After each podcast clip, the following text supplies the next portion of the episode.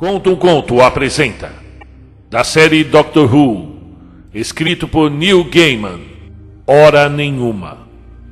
Narração: Marcelo Fávaro. Capítulo 1 Os senhores do tempo construíram uma prisão.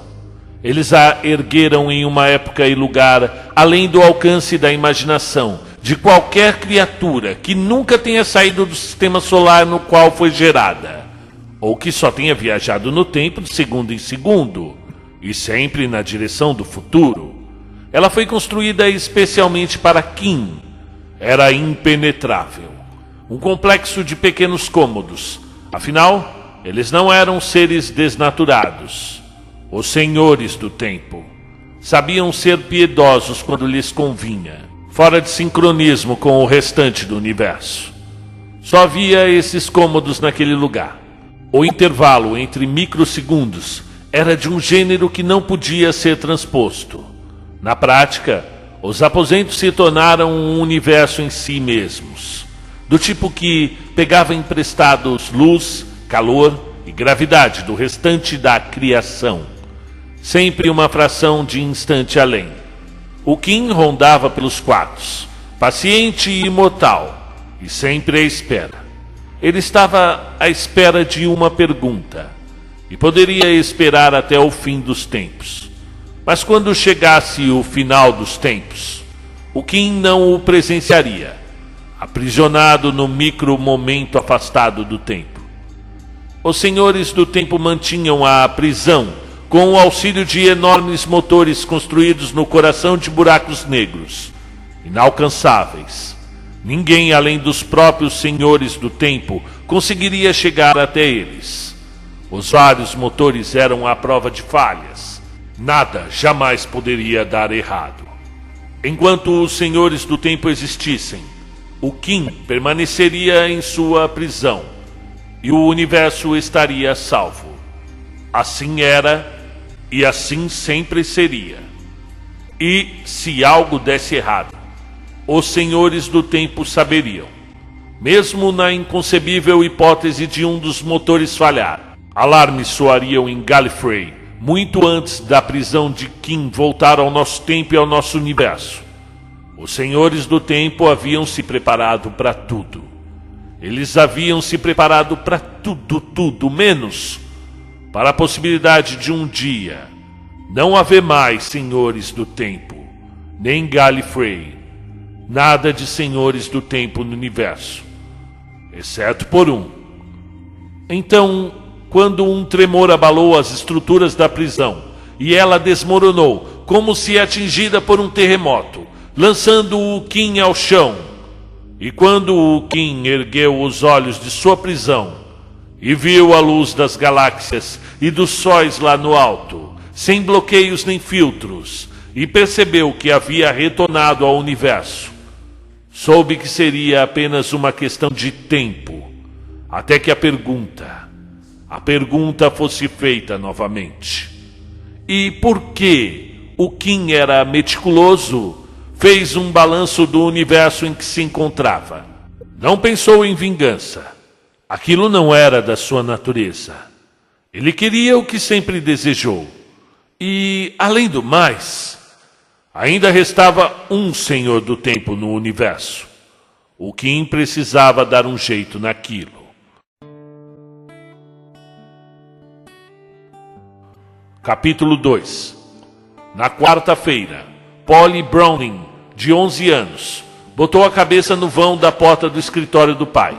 Papai, tem um homem lá fora uh, com uma máscara de coelho, dizendo que quer comprar a casa. Deixe de bobagem, Polly. O Sr. Browning estava sentado a um canto do cômodo, que gostava de chamar de escritório, e que a corretora de imóveis havia otimisticamente classificado como um terceiro quarto.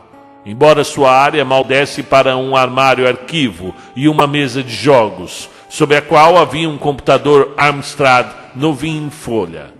O Sr. Browning registrava cuidadosamente os valores de uma pilha, uma pilha de recibos, e torcia o nariz.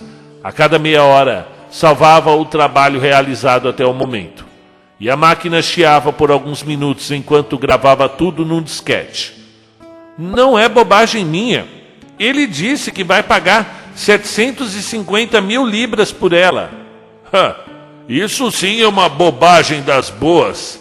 A casa está à venda por meras 50 mil libras. E daríamos muita sorte de conseguir isso no mercado atual, ele pensou, mas não falou. Aquele era o verão de 1984. E o Sr. Brown já perdia a esperança de achar um comprador para a modesta casa no fim da Claversham Round. Polly moveu a cabeça para cima e para baixo pensativamente. Acho que o senhor devia ir lá falar com ele. O Sr. Browning deu de ombros. Ele precisava mesmo salvar o trabalho que havia feito até ali. Enquanto o computador chiava, o Sr. Browning desceu as escadas. Polly, que havia planejado subir para o quarto a fim de escrever no diário, resolveu sentar na escada e ver o que aconteceria. À frente da casa havia um homem alto, com máscara de coelho. Não era uma máscara muito convincente. Cobria o rosto inteiro e duas orelhas compridas se projetavam para o alto. Ele segurava uma maleta grande de couro marrom, o que remeteu o Sr. Browning às maletas de médico da sua infância. Escuta aqui, começou o Sr. Browning, mas o mascarado encostou um dedo enluvado nos lábios do coelho pintados. E o Sr. Browning calou a boca. Pergunte-me que horas são, disse a voz sussurrante, por trás do focinho imóvel da máscara de coelho. Pelo que eu pude entender, o senhor está interessado na casa, retrucou o Sr. Browning. A placa de à venda no portão estava suja e manchada pela chuva. Talvez. Pode me chamar de Senhor Coelho. Pergunte-me. Que horas são? O Sr. Brown sabia que deveria chamar a polícia. Que deveria fazer algo para o homem ir embora. Que tipo de pessoa doida anda por aí com uma máscara de coelho para começo de conversa? E por que o senhor está usando uma máscara de coelho? Esta não é a pergunta certa. Mas estou com a máscara de coelho porque representa uma pessoa muito famosa e extremamente importante que preza por sua privacidade. Pergunte-me, que horas são? O senhor Browning suspirou. Que horas são, senhor Coelho? perguntou. O homem com a máscara de coelho impertigou-se. Sua expressão corporal parecia, transparecia prazer e satisfação. É hora de você se tornar o homem mais rico da Claversham Round, respondeu. Vou comprar sua casa pagando em dinheiro vivo e por mais de dez vezes do que ela vale, porque simplesmente é perfeita para mim nesse momento. Ele abriu a maleta de couro marrom e tirou dela maços de notas, cada um contendo 500. Conte-as, vamos, conte-as. 500 cédulas em 50 libras novinhas e duas sacolas plásticas de supermercado, dentro das quais colocou os maços de dinheiro. O Sr. Browning inspecionou as notas. Não pareciam falsas. Eu. Ele hesitou. O que tinha de fazer? Eu vou precisar de alguns dias para depositar o dinheiro, verificar se não é falso e teremos que preparar contratos, obviamente. Os contratos já estão prontos, disse o homem com a máscara de coelho. Assine aqui. Se o banco disser que há algo errado com o dinheiro, o senhor pode ficar com ele e com a casa. Eu voltarei no sábado para tomar posse do imóvel já desocupado. O senhor consegue esvaziá-lo até lá? Não consegue? Eu não sei, respondeu o senhor Browning. E logo em seguida, é, eu tenho certeza que sim. É, quer dizer, é claro que sim. Voltarei no sábado, disse o homem com a máscara de coelho. Esse é um jeito muito incomum de fechar um negócio, comentou o senhor Browning parado à porta da casa segurando duas sacolas plásticas contendo 750 mil libras. É, concordou o homem com a máscara de coelho. É sim. Eu vejo o senhor no sábado, então. Retirou-se a pé. O senhor Browning ficou aliviado ao vê-lo ir embora. Ele fora tomado pela convicção irracional de que, se o homem tirasse a máscara de coelho, não haveria nada embaixo. Polly subiu para o quarto a fim de contar tudo o que vira e ouvira ao diário. Na quinta-feira, um homem alto de paletó de tweed e gravata borboleta bateu à porta.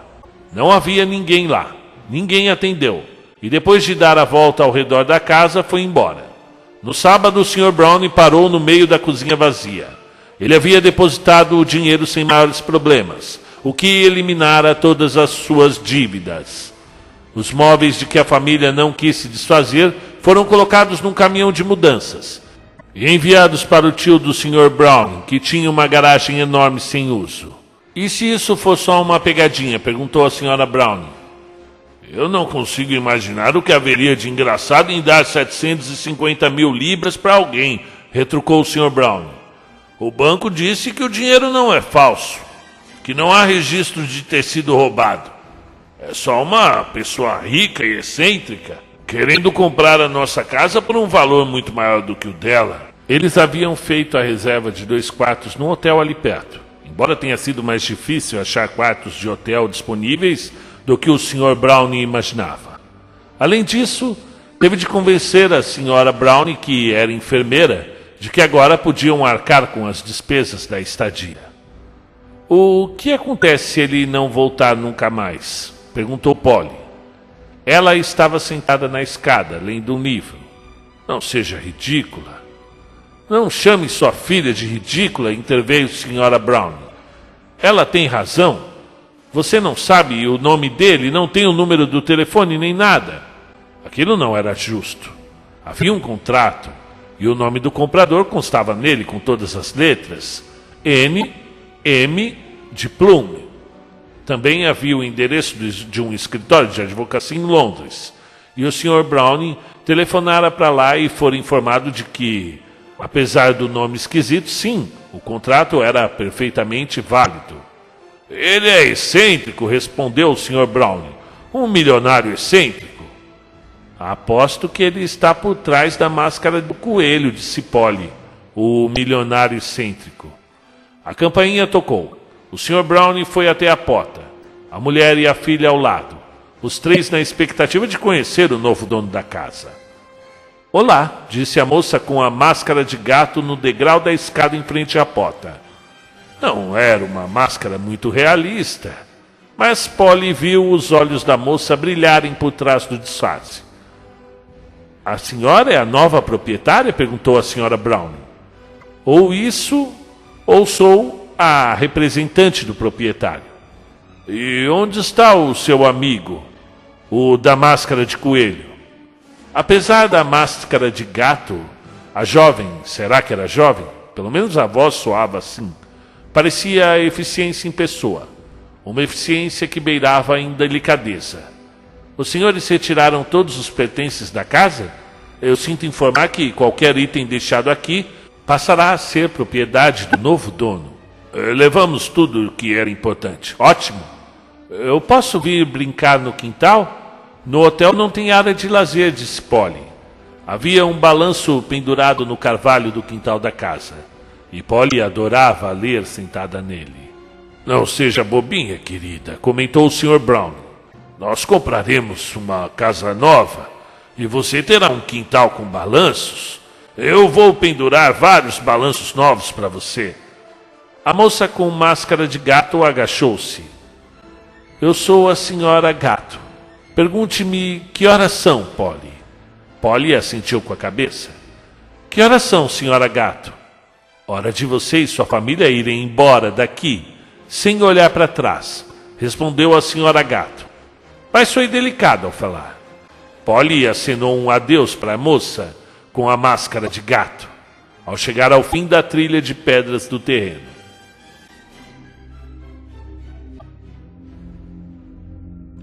Capítulo 3 Eles estavam na sala de controle da TARDIS, voltando para casa. Eu continuo sem entender, dizia Amy. Por que o povo, o esqueleto, ficou com tanta raiva de você no fim das contas? Eu achei que eles quisessem se libertar do domínio do rei sapo. Eles não ficaram com raiva de mim por causa disso, retrucou o jovem de paletó de tweed e gravata borboleta. Ele passou os dedos no cabelo, demonstrando agitação. Na verdade, Eu acho que até ficaram bem felizes com a liberdade. O doutor percorreu o painel de controle da TARDIS com as mãos, puxando alavancas, tamborilando em mostradores. Só ficaram um pouquinho chateados comigo, porque eu saí de lá levando o treco enroscado deles. Treco enroscado? Ele está na. Ele apontou um, de um jeito impreciso, com os braços que pareciam feitos só de cotovelos e articulações. Naquela coisa mesalada ali, eu o confisquei. M aparentou irritação. Ela não estava irritada, mas às vezes gostava de dar a impressão de que estava, só para deixar claro quem mandava ali. E por que você nunca fala o nome das coisas direito? Naquela coisa mesalada ali? Aquilo se chama mesa. Ela andou até a mesa. O treco enroscado era cintilante e delicado. O tamanho e a forma condiziam com os, pés, com os de uma pulseira, mas era retorcido de um jeito que tornava difícil acompanhar com o olhar as voltas que ele dava. Sério? Ah, bom. Ele pareceu ficar satisfeito. Eu vou me lembrar disso. M pegou o treco enroscado. Era frio e muito mais pesado do que aparentava. E por que você confiscou isso? E por que raios está usando o verbo confiscar? Isso é tipo o que os professores fazem quando você leva para a escola, uma coisa que não deveria ter levado. A minha amiga Mels bateu o recorde de coisas confiscadas na escola. Uma noite ela fez Rory e eu criarmos um tumulto enquanto ela arrombava o armário de material da, da professora da escola, onde as coisas dela estavam guardadas. A Mels teve que passar pelo telhado para entrar na janela pelo banheiro dos professores. Mas o doutor não estava nem aí para as proezas da ex-colega de turma de M. Nunca estava. Confiscado, insistiu ele, para o bem deles. Uma tecnologia a qual não deveriam ter tido acesso, provavelmente roubada. Um acelerador e repetidor de tempo. Poderia ter causado uma tremenda confusão. Ele puxou uma alavanca. Muito bem, chegamos. O desembarque é obrigatório. Um ruído ritmado que lembrava algo sendo cerrado fez-se ouvir, como se os motores do próprio universo protestassem, seguido por um deslocamento de ar, e uma grande cabine de polícia azul se materializou no quintal da casa de M. Pond. Aquele era o início da segunda década do século XXI. O doutor abriu a porta da Tardes e disse: Que estranho! Ele ficou parado no vão da porta, sem se aventurar a pisar do lado de fora. M se aproximou dele, que estendeu o braço, impedindo-a de sair da tarde. O dia estava ensolarado, quase sem nuvens. E qual é o problema? Tudo, respondeu ele. Não dá para sentir? M percorreu o quintal com os olhos. O mato alto tomava conta do jardim mal cuidado, mas no fundo sempre foi assim desde que ela se entendia por gente. Não, disse M e completou. Que silêncio! Nem um carro, nem um passarinho, nada. Nem as ondas de rádio, disse o doutor. Nem da Rádio 4. Você consegue ouvir as ondas de rádio? Claro que não. Ninguém consegue ouvir ondas de rádio, retrucou ele, soando pouco convincente. E foi aí que uma voz aveludada falou: Atenção, visitante. Você está entrando no espaço do Kim. Este planeta é propriedade do Kim. Você está invadindo esse espaço. Era uma voz estranha, sussurrante e basicamente M desconfiou. Estava dentro da sua cabeça. Aqui é a Terra, gritou M. Ela não pertence a você e acrescentou: O que você fez com as pessoas? Nós compramos a Terra. E pouco depois, todas as pessoas morreram de causas naturais. Uma pena. Eu não acredito em você, gritou M. Nenhuma lei galáctica foi transgredida. A compra do planeta foi realizada dentro da lei e de forma legítima. Uma investigação minuciosa, conduzida pela Proclamação das Sombras, atestou o nosso direito integral de posse. O planeta não é seu, cadê o Rory? Amy, com quem você está falando? perguntou o doutor. Com a voz na minha cabeça, você não está ouvindo? Você está falando com quem? Perguntou a voz. Amy fechou a porta da TARDIS. E por que você fez isso? Perguntou o doutor. A voz sussurrante esquisita dentro da minha cabeça contou que compraram o planeta e que a, a proclamação das sombras disse que estava tudo certo. Falou que os habitantes da Terra morreram e de causas naturais. E você não conseguia ouvir a voz, é? Ela não sabia que você estava aqui. O elemento surpresa. Eu acabei fechando a porta. M. Ponte conseguia ser extremamente eficiente sob estresse. E naquele momento estava sob estresse. Mas ninguém diria, não fosse pelo treco enroscado, que ela segurava com as duas mãos, e que se curvava e se retorcia, criando formas que desafiavam a imaginação e que pareciam estar sendo desviadas para dimensões singulares. A voz se identificou. Amy parou por um instante. Você está entrando no espaço do Kim. Esse planeta é propriedade do Kim. Poderia ser qualquer um, disse o doutor. O Kim? Quer dizer, é como se autodenominar de povo. Significa basicamente a mesma coisa que todo nome de raça, menos no caso de Dalek, que é em Scaroniano e quer dizer máquinas odiosas de morte revestidas de metal. E então correu para o painel de controle. É algo assim. Não acontece de um dia para o outro. As pessoas simplesmente não morrem em massa. Estamos em 2010, o que significa significa que fizeram alguma coisa com Rory. Significa que fizeram alguma coisa com todo mundo.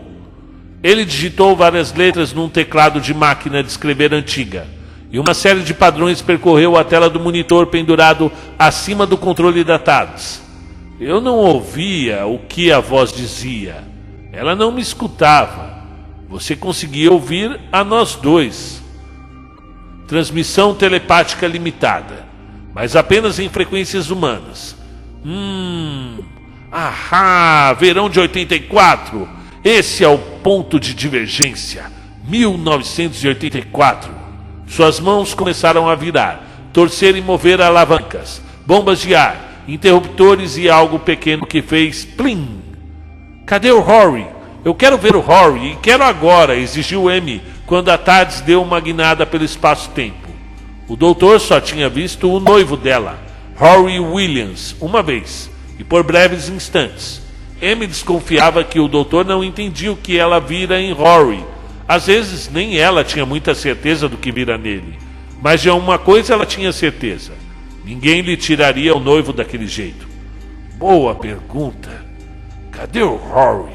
Além disso, onde estão os outros sete bilhões de pessoas? perguntou ele. Eu quero ver o meu Rory. Bem, onde quer que o restante das pessoas esteja, ele também está. Você deveria estar com eles. Se eu fosse chutar, diria que nenhum de vocês sequer chegou a nascer. M deu uma olhada em si mesma, conferindo pés, pernas, cotovelos e mãos. O treco enroscado brilhava como um pesadelo de Asher em seu pulso. Ela o largou em cima do painel de controle.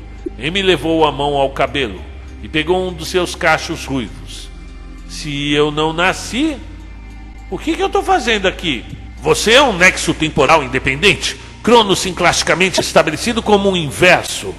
Ele viu a expressão no rosto dela e parou. O que você está tentando me dizer é que é temporalístico esquisitístico, né? É, respondeu ele sério. Eu acho que estou. Certo, chegamos. Ele ajeitou a gravata borboleta com movimentos precisos e depois inclinou-a para o lado de um jeito casual despojado. Mas, doutor, a raça humana não se extinguiu em 1984. Nova linha do tempo. Um paradoxo. E você é o paradoutor.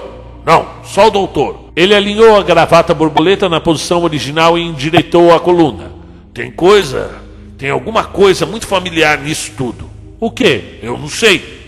Um King. King.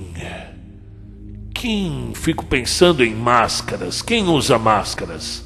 Ladrões de banco? Não. Pessoas muito feias? Também não. Halloween? As pessoas usam máscaras no Halloween. Sim, elas usam. Ele abriu os braços de satisfação. Então isso é importante? Nem um pouco. Mas é verdade, certo. Grande divergência do fluxo temporal. E não é possível tomar posse de um planeta de nível 5 de um jeito que satisfaça a proclamação das sombras, a menos que. A menos que o quê? O doutor parou de se mexer. Mordeu o lábio inferior. Ah, eles não ousariam, disse. Não ousariam o quê, doutor? Eles não poderiam. Quer dizer, isso seria totalmente. M jogou o cabelo para trás e fez o melhor que pôde para manter a calma. Gritar com o doutor nunca funcionava, a não ser que funcionasse. Totalmente o quê? Totalmente impossível. Não é possível tomar posse de um planeta de nível 5, a menos que isso seja feito de uma forma legítima. Alguma coisa no painel de controle da TARDIS rodopiou. E outra vez, plim! Chegamos! É o Nexo, venha! Vamos explorar o ano de 1984. Você está adorando isso, disse M. O meu planeta inteirinho foi tomado por uma voz misteriosa. As pessoas se extinguiram. Rory já era. E você adorando tudo isso. Ah, não, não estou, respondeu o doutor, se esforçando muito para não deixar transparecer o quanto amava aquilo. A família Browning ficou no hotel, enquanto o Sr. Browning procurava uma casa nova para eles. O hotel estava lotado. Os Browning descobriram ao conversar com outros hóspedes no café da manhã que, por uma coincidência, eles também haviam vendido suas casas e apartamentos. Ninguém parecia especialmente inclinado a contar quem comprara os imóveis. Isso é ridículo, comentou ele dez dias depois. Não há nada à venda na cidade, nem em nenhum outro lugar pelas redondezas. Eh, foi tudo arrematado. Deve haver alguma coisa, disse a senhora Browning. Não nessa parte do país, retrucou o senhor Browning. O que a corretora tem a dizer sobre isso? Ela nem atende o telefone, respondeu o senhor Browning. Bem, então vamos lá falar com ela, disse a senhora Browning. Você vem, Polly? Polly fez que não com a cabeça. Estou lendo um livro, respondeu. O senhor e a senhora Browning foram a pé até o centro comercial e encontraram a corretora fora da loja, pendurando na porta um aviso em que se lia, sob nova direção. Não havia nenhum anúncio de propriedade à venda na vitrine, só um bando de casas e apartamentos com a palavra vendido. Fechando a loja, perguntou o Sr. Brown. É, me fizeram uma oferta que eu não pude recusar, disse a corretora. Ela segurava uma sacola plástica que parecia pesada. Os Browns podiam imaginar o que havia lá dentro. Alguém com a máscara de coelho perguntou à senhora Brown. Quando voltaram ao hotel, o gerente esperava por eles no saguão para lhes dizer que não ficariam hospedados lá por muito mais tempo. São os novos donos, explicou ele. Eles vão fechar o hotel para reformas. Novos donos? Ah, acabaram de comprá-lo e pagaram caro, pelo que ouvi dizer. Por algum motivo, aquilo não surpreendeu a família Brown. Não se surpreenderam, até subirem para o quarto e não encontrarem o menor sinal de Polly. Capítulo 4 1984, divagou M. Pound. Por algum motivo eu achei que teria a aparência mais, sei lá, histórica. Não parece ter sido há tanto tempo assim. Mas meus pais nem tinham se conhecido ainda. Ela hesitou como se estivesse prestes a dizer algo sobre os pais, mas sua atenção se desviou. Os dois atravessaram a rua. Como eles eram? perguntou o doutor. Seus pais? M deu de ombros. Normais, respondeu sem pensar muito. Uma mãe e um pai. Bem provável, concordou o doutor rápido demais. Pois então, preciso que você fique de olhos bem abertos. O que estamos procurando? Eles estavam numa pitoresca cidadezinha inglesa, que a Amy pareceu como outra qualquer. Exatamente igual àquela da qual saía, havia saído em 2010, com uma praça central, muitas árvores, uma igreja, A única diferença era a ausência de cafeteiras e lojas de operadoras de celular. Fácil. Estamos procurando algo que não deveria estar aqui. Ou alguma coisa que deveria estar aqui, mas não está. Que tipo de coisa? Eu não sei bem, hesitou o doutor. Ele coçou o queixo. Gaspacho, talvez? O que é gaspacho? É uma sopa fria, mas é para ser fria mesmo.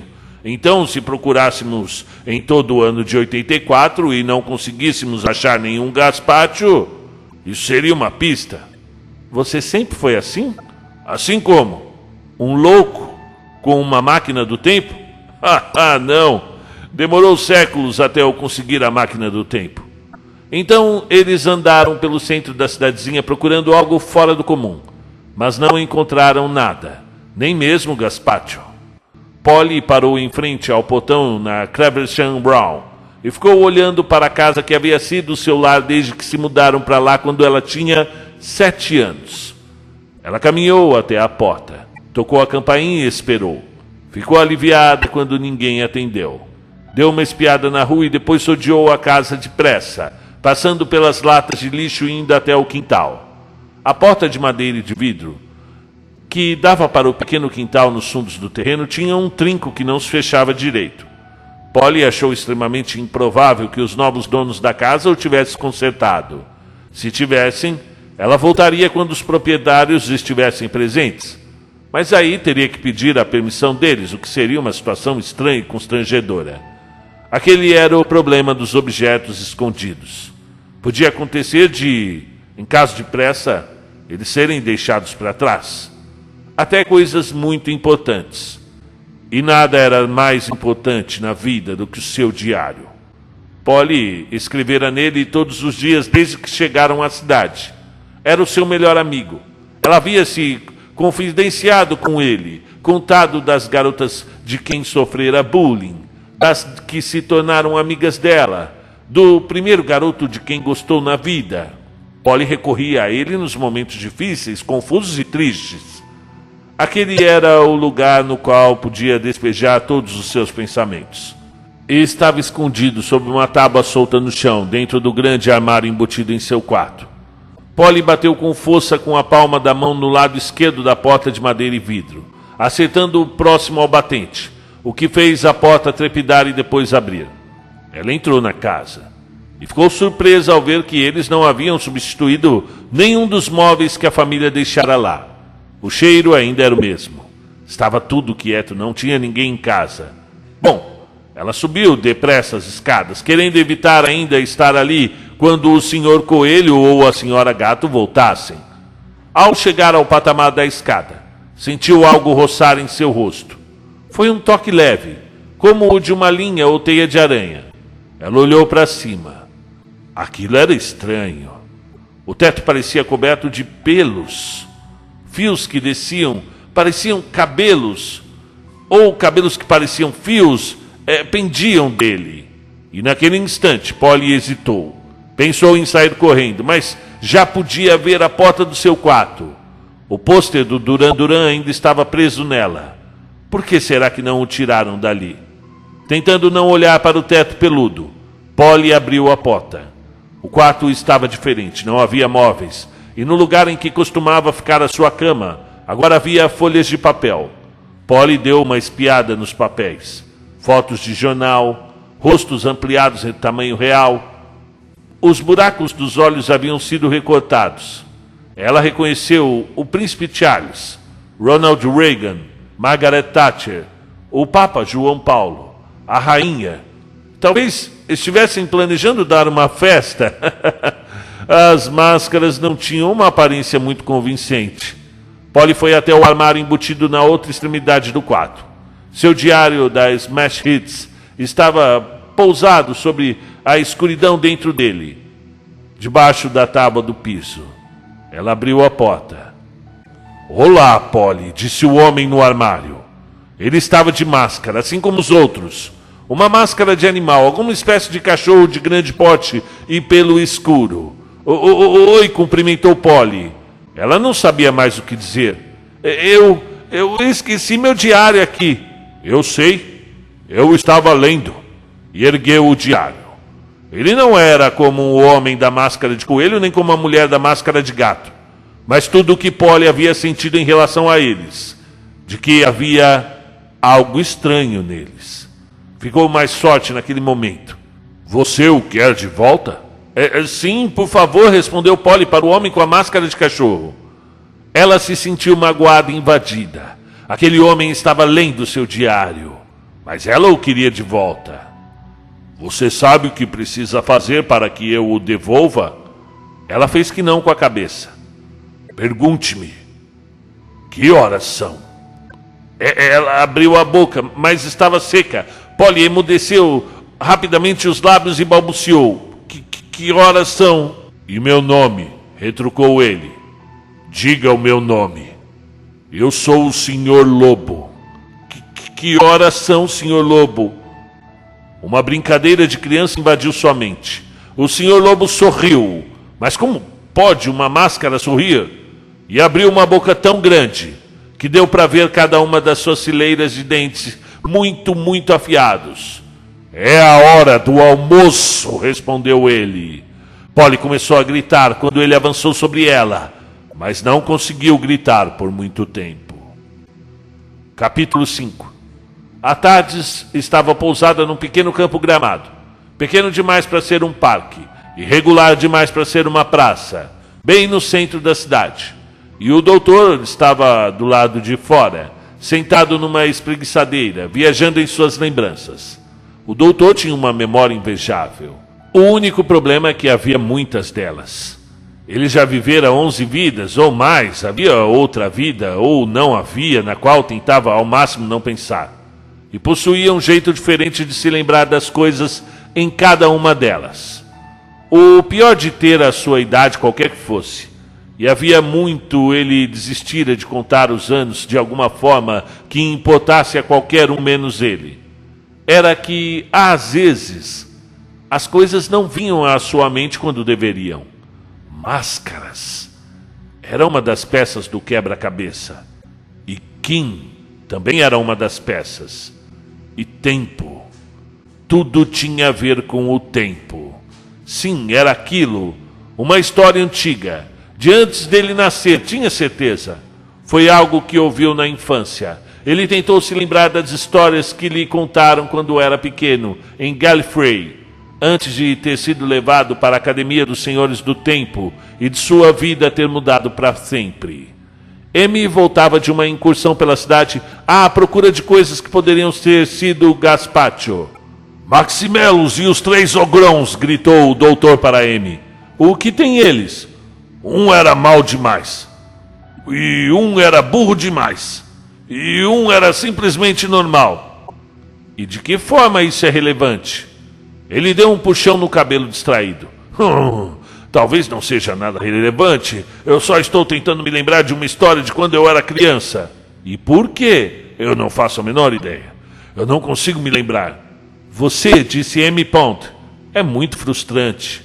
É, assentiu o doutor com alegria. Eu devo ser mesmo. Ele havia pendurado uma placa na porta da tarde que se lia: Algo misteriosamente estranho aconteceu? É só bater. Nenhum problema é pequeno demais. Se ele não vier até nós, eu irei até ele. É, não apague isso, é o contrário. Eu redecorei o interior da Tardes para não espantar as pessoas. O que você encontrou? Duas coisas, respondeu ela. A primeira foi o príncipe Charles.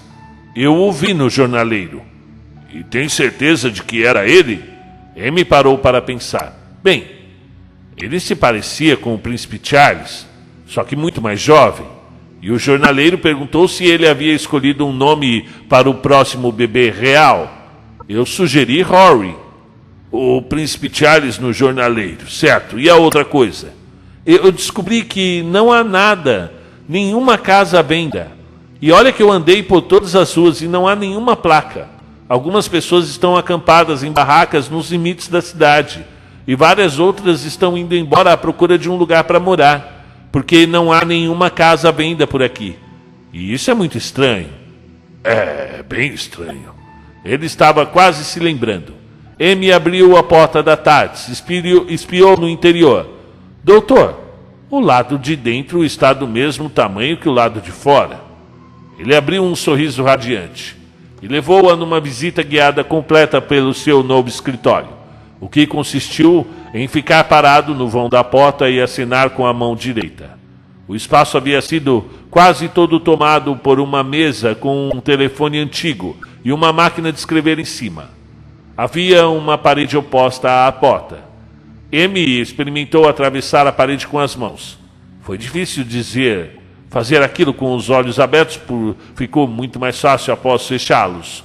E então fechou os olhos de novo e passou a cabeça através da parede. Conseguiu ver a sala de controle da TARDIS, toda de cobre e vidro. M deu um passo para trás, voltando para o minúsculo escritório. É um holograma? Mais ou menos. Alguém bateu à porta da TARDIS. Uma batida hesitante. O doutor a abriu. Com licença. A placa da porta. O homem parecia atormentado. O cabelo era escasso. Ele olhou para o pequeno espaço, quase todo tomado por uma mesa, e não fez nenhuma menção de entrar. Olá, sim, entre, disse o doutor. Nenhum problema é pequeno demais. Uh, meu nome é Reg Browning. É minha filha, Polly. Era para ela estar nos esperando no quarto do hotel, mas ela não está lá. Eu sou o doutor. Esta é Amy. Você procurou a polícia? Você não é policial? Eu achei que fosse. E por quê? Essa é uma cabine telefônica da polícia. Eu nem sabia que elas tinham voltado. Para alguns de nós, disse o jovem alto de gravata borboleta, elas nunca saíram de uso. O que aconteceu quando você falou com a polícia? Eles disseram que ficariam de olho, mas sinceramente parecem pouco preocupados. O sargento de plantão disse que o contrato de aluguel da delegacia expirou, o que foi um tanto inesperado, e eles estão procurando um outro lugar para ir. O sargento disse que essa coisa do aluguel pegou todo mundo de surpresa. E como é a Polly? perguntou M. Será que ela não poderia estar na casa de alguma amiga? Eu já falei com todas as amigas dela, ninguém a viu. Atualmente estamos morando no Hotel Rose, na rua Wednesbury. Vocês estão de visita? O Sr. Browning contou sobre o homem da máscara de coelho que apareceu à porta duas semanas antes querendo comprar sua casa por muito mais do que ela valia pagando em dinheiro. Contou também sobre a mulher com máscara de gato que havia tomado a posse da casa. Ah, certo. Bem, agora tudo faz sentido, disse o doutor como realmente fizesse. Faz? perguntou o Sr. Brown. Você sabe onde Polly está? O doutor fez com a cabeça que não. O Sr. Brown, é, Reg, Existe alguma chance de Polly ter voltado à sua casa? O homem deu de ombros. Pode ser. Você acha? Mas o jovem alto e a escocesa ruiva passaram por ele, fechando a porta da cabine de polícia e saíram correndo pelo gramado. Capítulo 6 M tentava acompanhar o ritmo do doutor e fazia perguntas ofegantes enquanto corriam. Você acha que ela está na casa?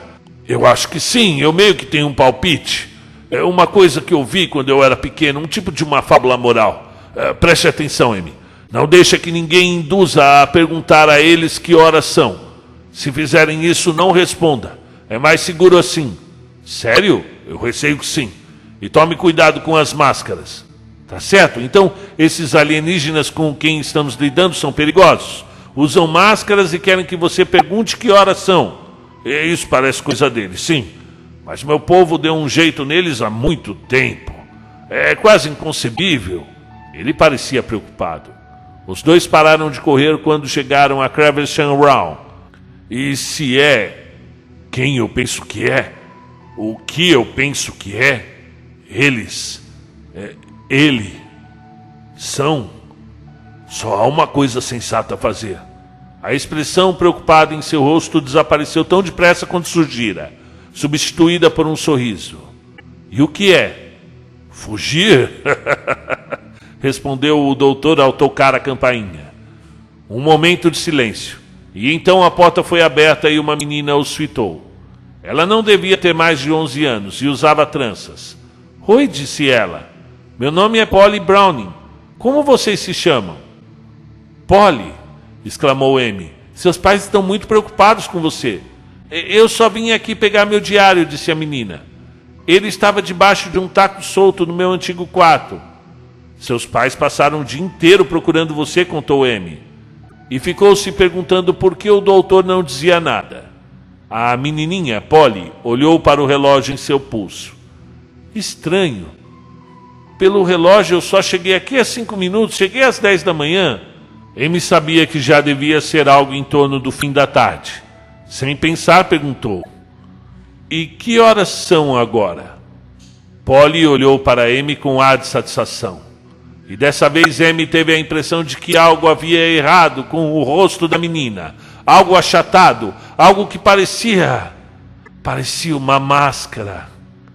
É a hora de você entrar na minha casa, respondeu a menina. Amy piscou. Teve a impressão de que o doutor e ela foram parar no hall de entrada da casa sem ao menos ter se mexido. A menina estava lá, de pé no degrau da escada, de frente para os dois. Seu rosto estava nivelado com o deles. O que você é? perguntou Amy. Nós somos o Kim, respondeu a menina, que não era uma menina. Sua voz ficou mais grave mais sombria e gutural.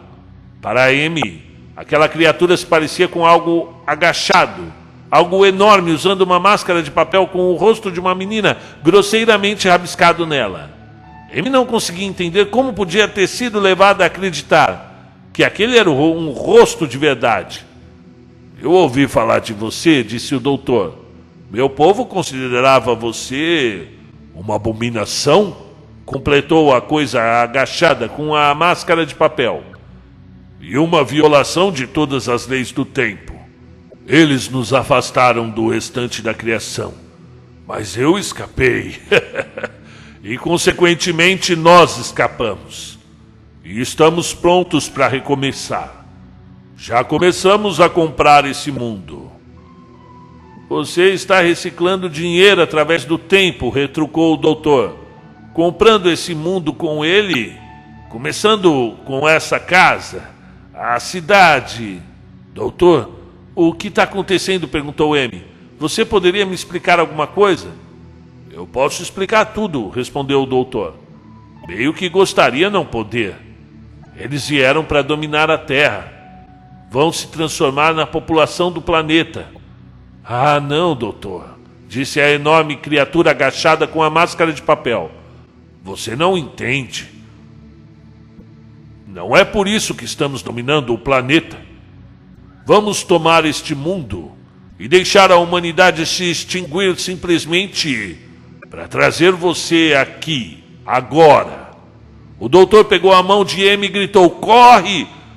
Ele partiu em direção à porta da casa e se viu no patamar da escada. M gritou, mas não houve resposta. Algo roçou o seu rosto. Uma coisa que ao toque pareceu ser pelo de animal. Afastou-o bruscamente com a mão. Havia uma porta aberta e ele foi até ela. Olá, disse a pessoa no quarto com uma voz sussurrante de mulher. Estou tão feliz que tenha vindo, doutor. Era Margaret Thatcher, a primeira ministra do Reino Unido. Você sabe quem somos, querido? perguntou ela. Seria uma pena tão grande se não soubesse. Vocês são o Kim, respondeu o doutor. Uma população composta por uma criatura apenas. Mas é capaz de se deslocar pelo tempo com tanta facilidade e tão instintivamente quanto um ser humano atravessa a rua. Só havia um de você. Mas você conseguiria povoar um lugar ao se deslocar para trás e para frente no tempo, até haver centenas, e depois milhares e milhões todos interagindo um com os outros, em momentos diferentes, dentro da sua própria linha do tempo. E isso continuaria até que a estrutura local do tempo se partisse como uma madeira podre. Você precisa de outras criaturas, pelo menos no início, para perguntar que horas são e criar a superposição quântica que lhe permita ancorar-se a um ponto no espaço-tempo. Muito bom, elogiou a senhora Thatcher. Você sabe o que os senhores do tempo disseram quando varreram o nosso mundo? Disseram que como cada um de nós era o Kim, num ponto diferente do tempo, matar qualquer um de nós seria cometer um genocídio contra a nossa espécie. Você não pode me matar, porque me matar é matar a todos nós. Você sabe que eu sou o último senhor do tempo? Ah, sim, querido. Vejamos. Você pega o dinheiro da casa de moeda enquanto ainda está sendo impresso. Compra coisas com ele no tempo, utilizando o mesmo dinheiro várias vezes e devolvendo tudo instantes depois. Você o recicla através do tempo. E as máscaras, imagino que aumentam o poder da persuasão.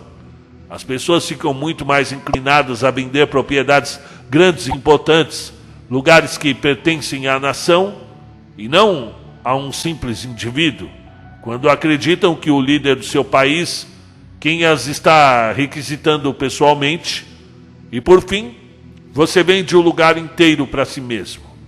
Você vai matar os seres humanos? Isso não é necessário, querido. Nós até faremos reservas para eles Groenlândia, Sibéria, Antártida, mas eles vão se extinguir mesmo assim. Vários bilhões de pessoas morando em lugares que mal conseguem acomodar uns poucos milhares. Bem, querido, não vai ser algo bonito de se ver. A senhora Thatcher se mexeu.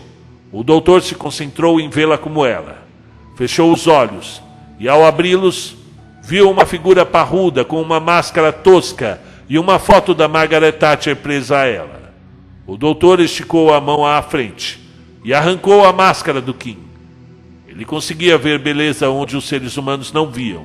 Gostava de todas as criaturas, mas o rosto do Kim era difícil de gostar. Você. Você provoca repulsa em si mesmo, disse o doutor. Caramba! É por isso que usa máscaras. Você não gosta da sua cara, não é mesmo? O Kim nada disse.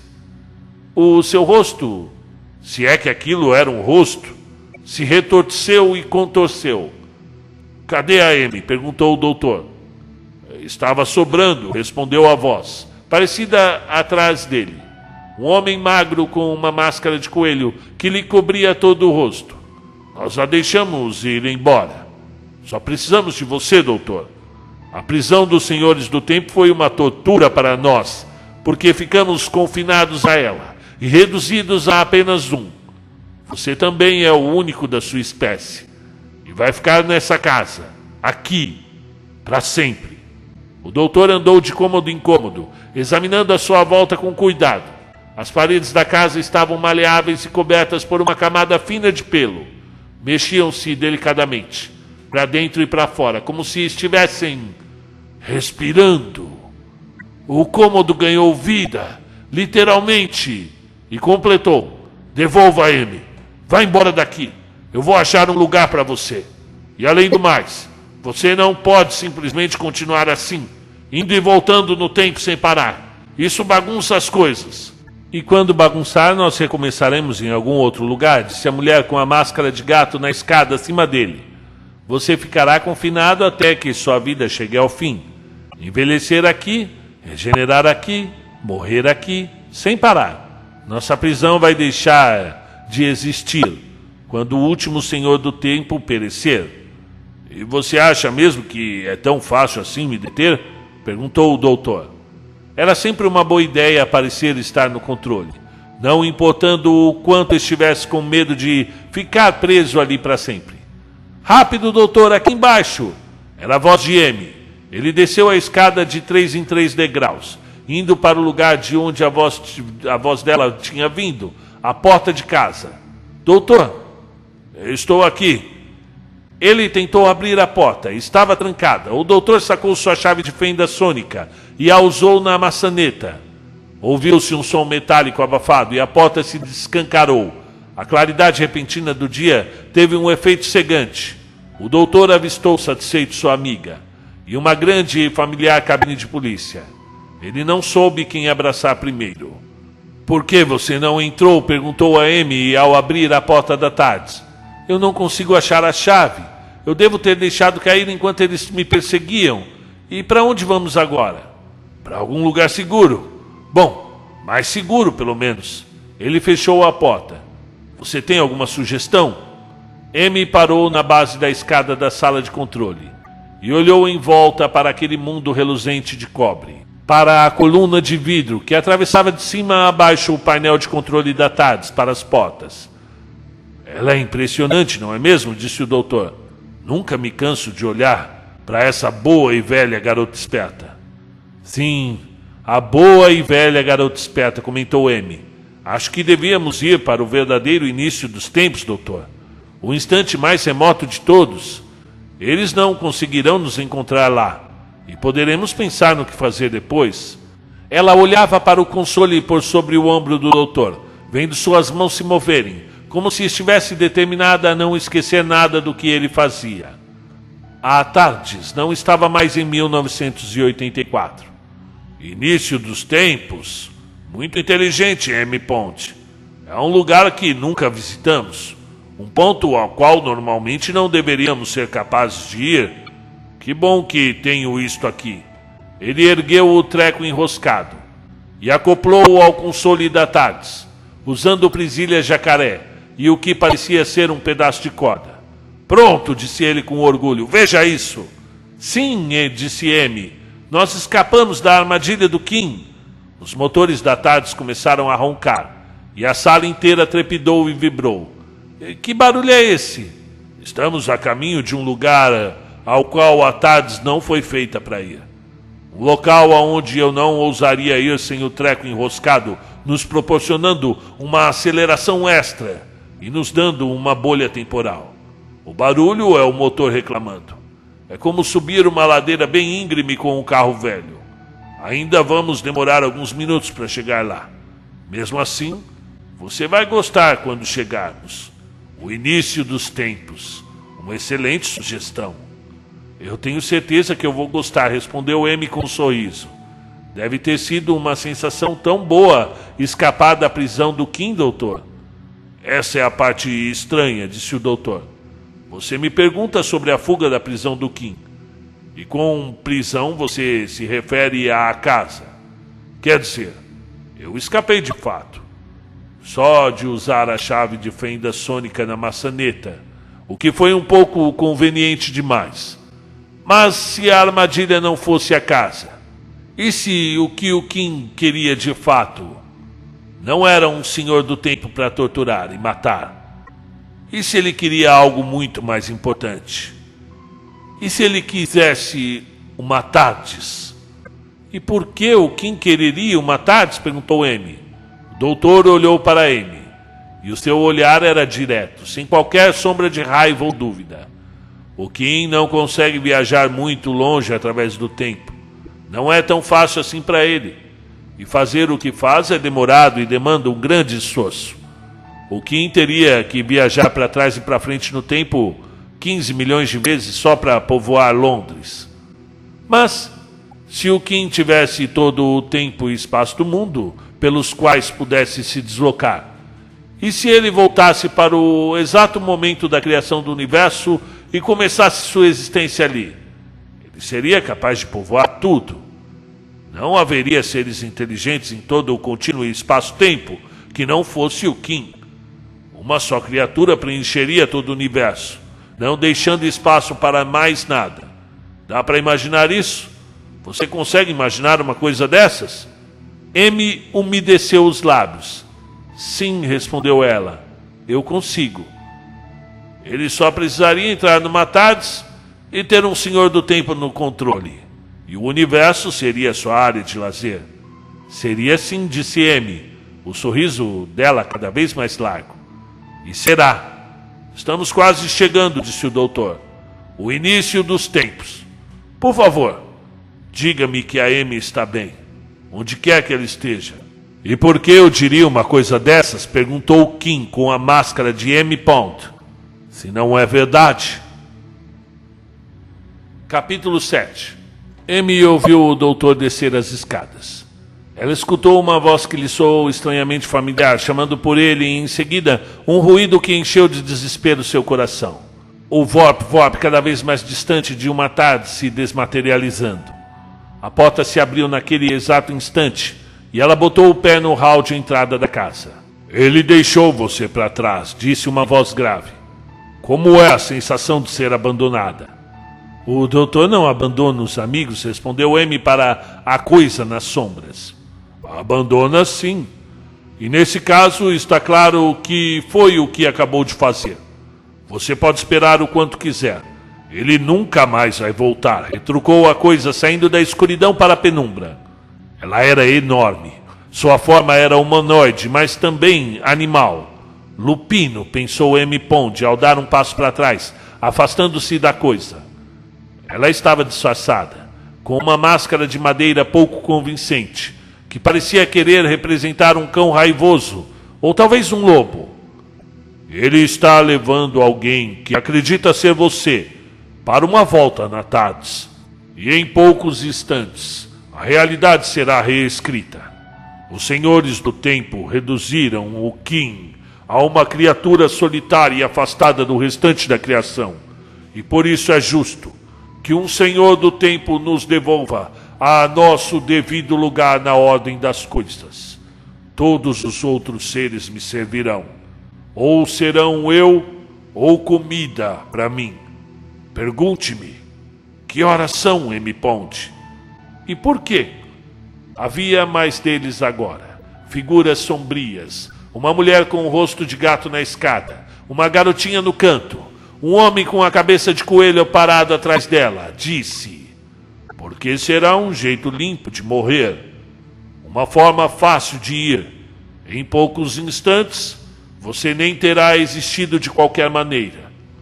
Pergunte-me pediu a figura com a máscara de lobo à sua frente.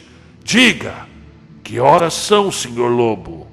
A reação de M. Pond foi estender a mão à frente e puxar a máscara de lobo do rosto daquela coisa enorme. E com isso ela viu o Kim. Os olhos humanos não foram feitos para olhar para o Kim. A confusão arrepiante, contorcida e retorcida que era o rosto do Kim, tinha uma aparência assustadora. As máscaras eram usadas tanto para o bem dele quanto para o bem dos outros. M. Pond olhou fixamente para o rosto do Kim e disse: Pode me matar, se é isso que vai fazer, mas não acredito que o doutor tenha me abandonado. Eu não vou perguntar a você que horas são. Uma pena, disse o Kim, com o seu rosto em pesadelo, e partiu para cima dela. Os motores da tarde roncaram outra vez, bem alto, e então silenciaram. Chegamos, anunciou o Kim. Sua máscara de M-Pond estava reduzida a rabiscos planos no rosto de uma garota. Chegamos ao começo de tudo, disse o doutor, porque é onde você quer estar. Mas estou preparado para fazer isso de outro jeito. Eu poderia encontrar uma solução para você, para todos vocês. Abra a porta, rosnou o Kim. O doutor abriu a porta. O vento que soprava ao redor da tarde empurrou o doutor para trás. O Kim parou no vão da porta. É tão escuro. É, estamos bem no começo de tudo, antes da luz. Eu vou entrar no vazio, disse o Kim.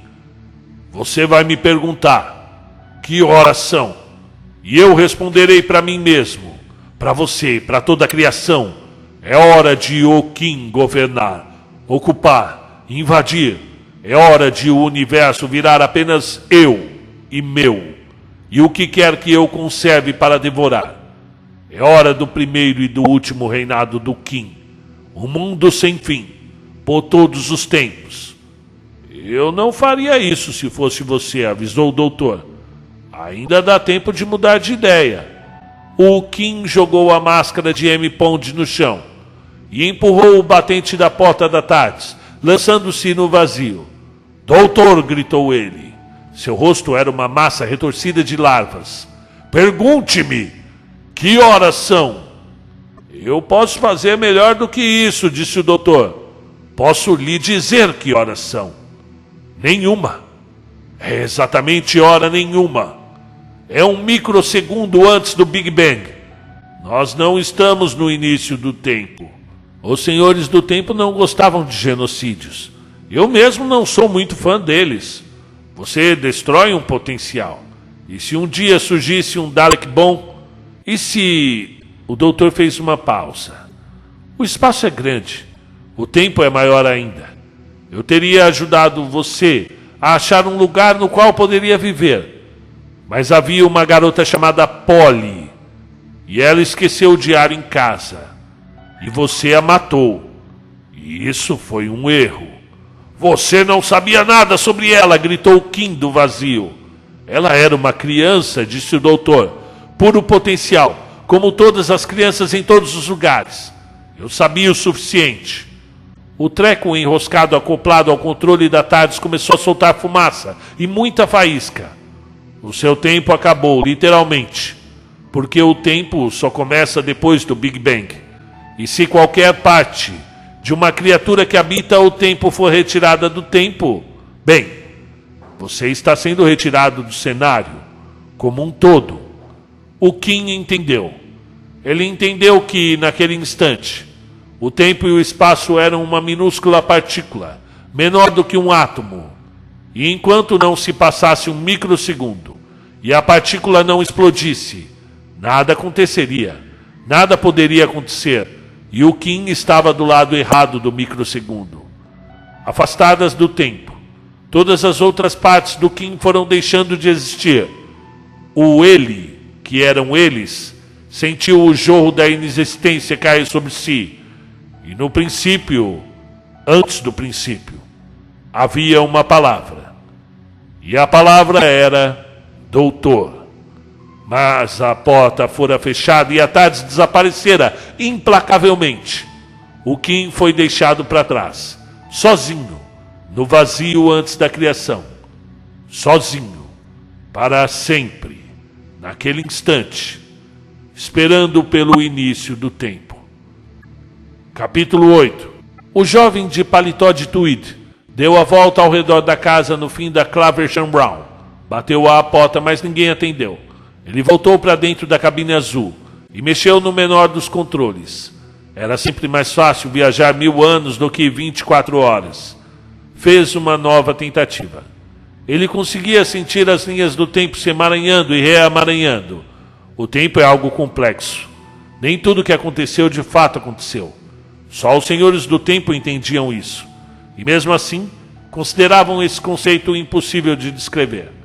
À frente da casa, na Craversham Round, havia uma placa suja de à venda.